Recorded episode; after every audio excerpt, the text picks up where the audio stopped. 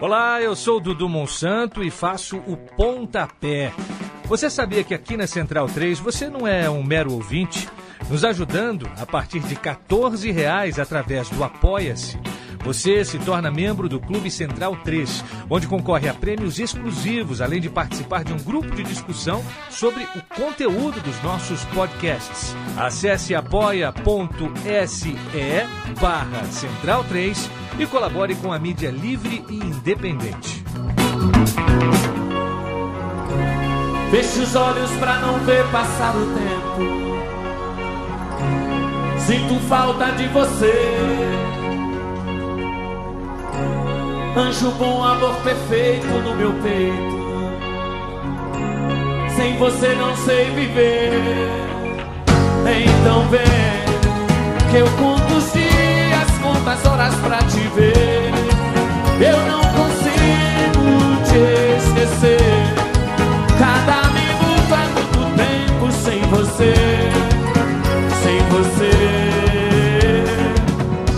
Os minutos vão passando lentamente. Olá, camaradas na bancada. Aqui quem fala é Anderson Santos, o catedrático do Baião de 2. Esta semana nós gravamos o episódio 32 do Som das Torcidas na Bancada, justamente sobre o calendário do futebol brasileiro e seus problemas e possíveis soluções. Por coincidência, dias depois a CBF anunciou o calendário de futebol brasileiro para 2020 com algumas mudanças, supostamente atendendo algumas reivindicações dos clubes brasileiros. Por causa disso, foi necessário que nós fizéssemos um plantão na bancada para tratar do assunto. Para começar, vamos tratar da base do futebol brasileiro, que é a quarta divisão nacional, a Série D, que até a edição deste ano, né, 2019, contou com 68 clubes divididos em 17 grupos, que fazia com que a primeira fase durasse cerca de um mês, né? foi de 4 de maio a 9 de junho, no caso deste ano. Com a nova proposta, a CBF diminui a quantidade de clubes na fase principal de grupos, 68 caindo para 64, mas aumenta a quantidade de jogos mínimos possíveis para o time na Série D, que sai dos atuais 6 jogos para 14 jogos, porque o modelo passa a ser de grupos com 8 times cada, classificando 4 em cada um desses.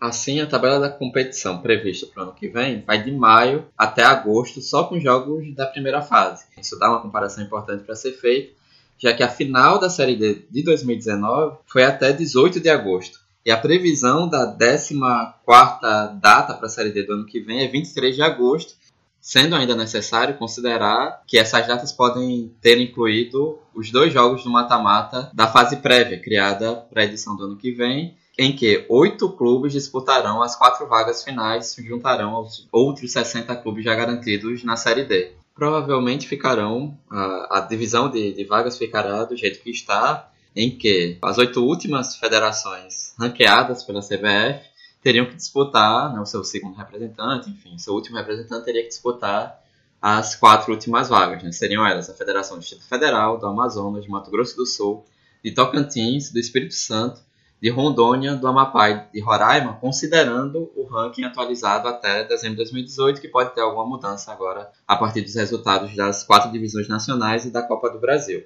Essa é uma dúvida que fica para o ano que vem, até porque pode ser que alguma federação tente incluir alguma outra participação, eh, algum outro representante numa dessas vagas que vão para o mata-mata.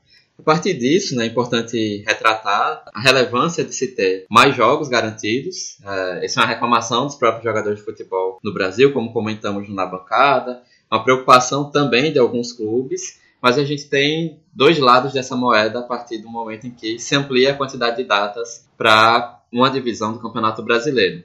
E aqui eu vou relatar duas opiniões distintas sobre esse assunto. Né? A primeira, sendo favorável, né, o presidente do Vitória do Espírito Santo, né, o time tradicional do futebol capixaba, que é, inclusive gostou, né? achou que era muito boa a ideia, é mais renda para os clubes e a possibilidade de renovação por mais tempo. Né? O Vitória trabalha com um calendário, né? um planejamento prolongado, tem alguns jogadores é, que renovaram até 2021, para vocês terem uma ideia, que é algo inclusive curioso para o futebol brasileiro, mas que vai ser necessário renovar com alguns por mais alguns meses é, para a temporada de 2020, né? considerando que o Vitória se planeja é, disputar um time B os campeonatos estaduais e Copa Estadual Futebol Capixaba, enquanto para os torneios nacionais um time A mais forte. Essa informação está no globesport.com barra ES, né, do Richard Pinheiro.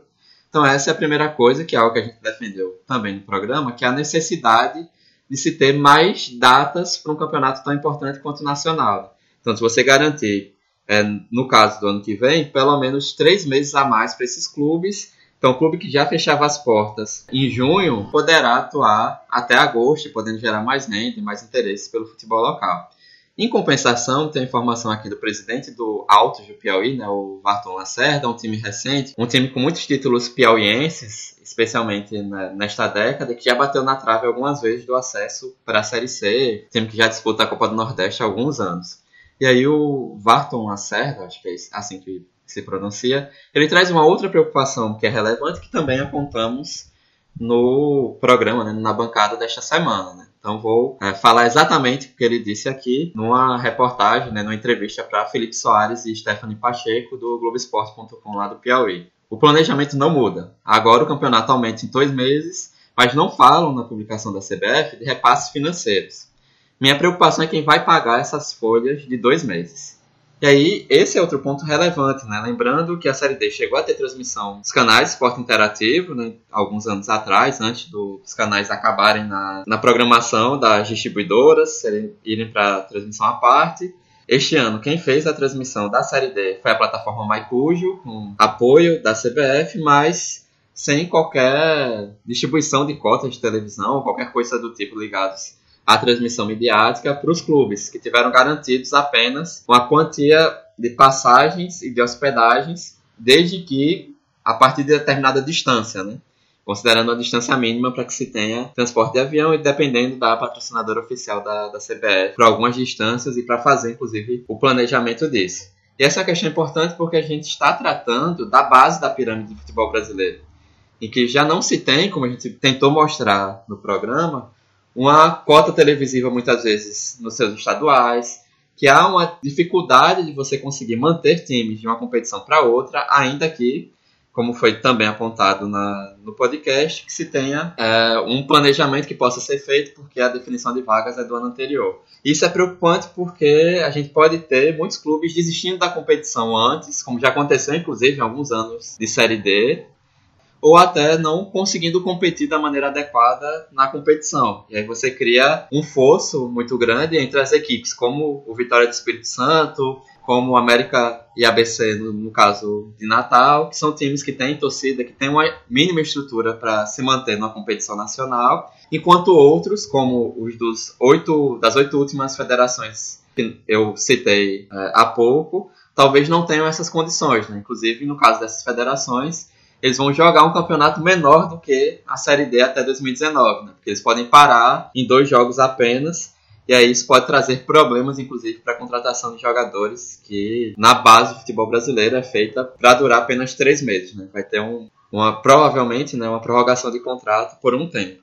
Então essas duas coisas nós precisamos acompanhar com maior cuidado. Envolve investimento, como o presidente do Altos falou na, na entrevista para o Clubesport.com do Piauí, falta investimento direto para que se possa manter clubes para além do, daquele período, porque não necessariamente só a bilheteria de jogos vai garantir isso, precisa ter alguma contrapartida formal para além das datas. É, e aí é importante também frisar que a, as fases do mata-mata seguem como estão. Né? Se antes classificavam todos os 17 líderes de, de grupos, mais os 15 melhores segundos colocados para formar a segunda fase com 16 jogos, depois oitava de final e só então na quarta fase irem para o mata-mata decisivo, agora acontece da mesma forma. Né? Depois dos 14 primeiros jogos, classificam quatro times por grupo, modelo semelhante, se a gente for pegar ao da Copa do Nordeste, né, que funcionou em 2019 e segue para 2020.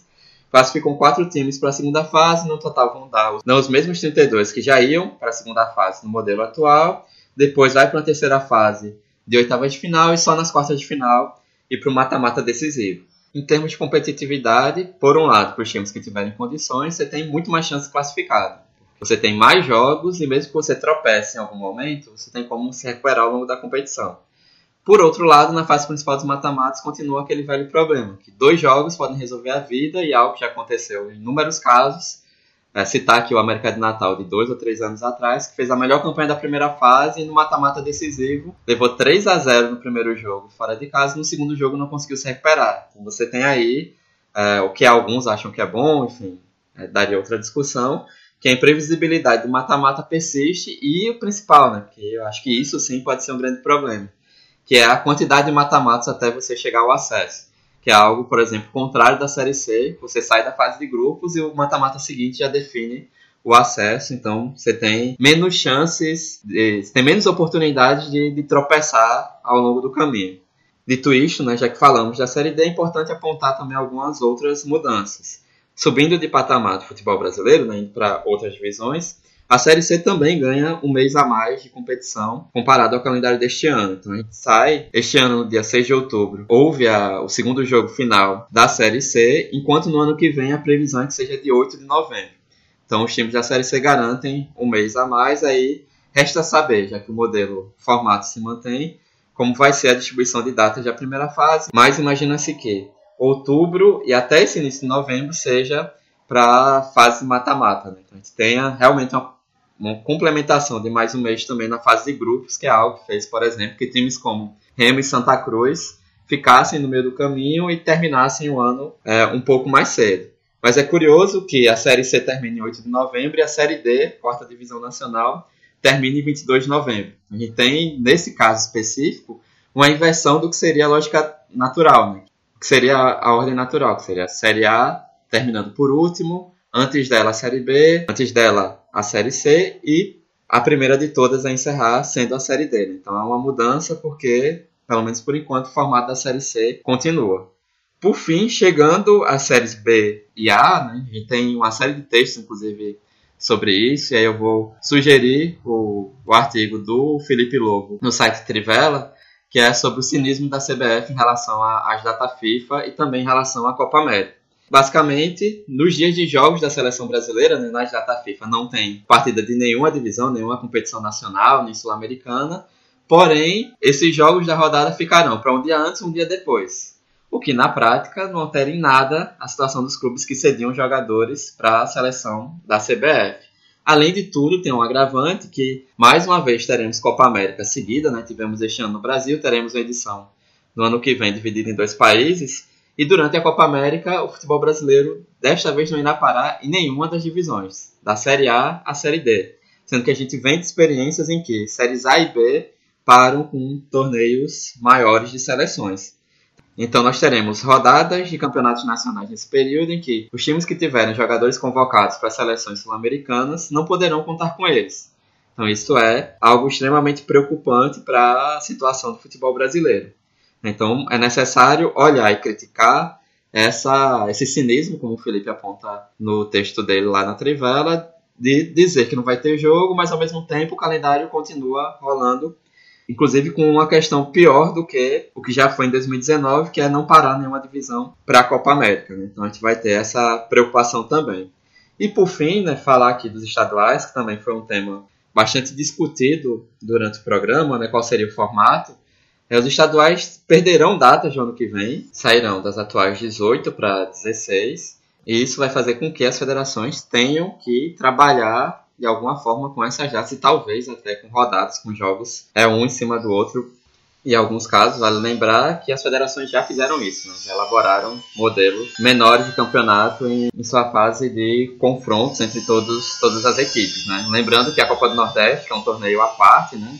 Que envolve o calendário dos clubes nordestinos, ela manteve as 12 datas do, de 2019 e isso vai ser também encaixado entre os estaduais de cada federação. Então é isso, sugiro que vocês escutem o episódio desta semana, avaliem o que colocamos lá. Essa mudança da série D e até do tamanho do calendário da série C, o cinismo né, das data FIFA e o grande problema da Copa América isso tudo só mostra o quanto a CBF tenta mudar no discurso, mas ainda tem muitos problemas de ordem prática, né? que faz com que nós, torcedoras e torcedores, tenhamos que ter um olhar com certo cuidado e com certa crítica para o que vem de proposta mirabolante ou atendendo a reivindicações. Né? Enquanto torcedor de um clube nordestino, a gente fica com a preocupação de garantir maior fluidez do calendário, né? E um maior equilíbrio para que os times que têm o poder financeiro para jogar mais possam fazer isso, mas não no número absurdo, como vem sendo nos últimos anos, e que os times médios e pequenos também tenham um calendário garantido para além do estadual, né? para além de 6, 7, 8 ou 10 jogos do estadual. Então resta acompanhar como vai ser esse modelo de Série D, como vai ser a fase prévia e ver como isso vai ser na prática, né? que é a questão principal. É isso, agradeço para quem teve paciência para escutar até aqui. Comentem, critiquem pela linha de transmissão do Na Bancada, pelo Twitter do Na Bancada ou do Som das Torcidas e escutem os nossos programas, né?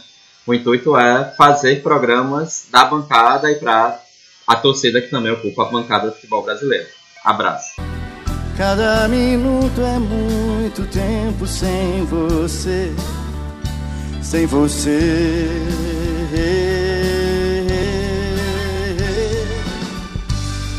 Eu não vou saber me acostumar sem sua mão pra me acalmar, sem seu olhar pra me entender, sem seu carinho, amor, sem você. Vem me tirar da solidão, fazer feliz meu coração.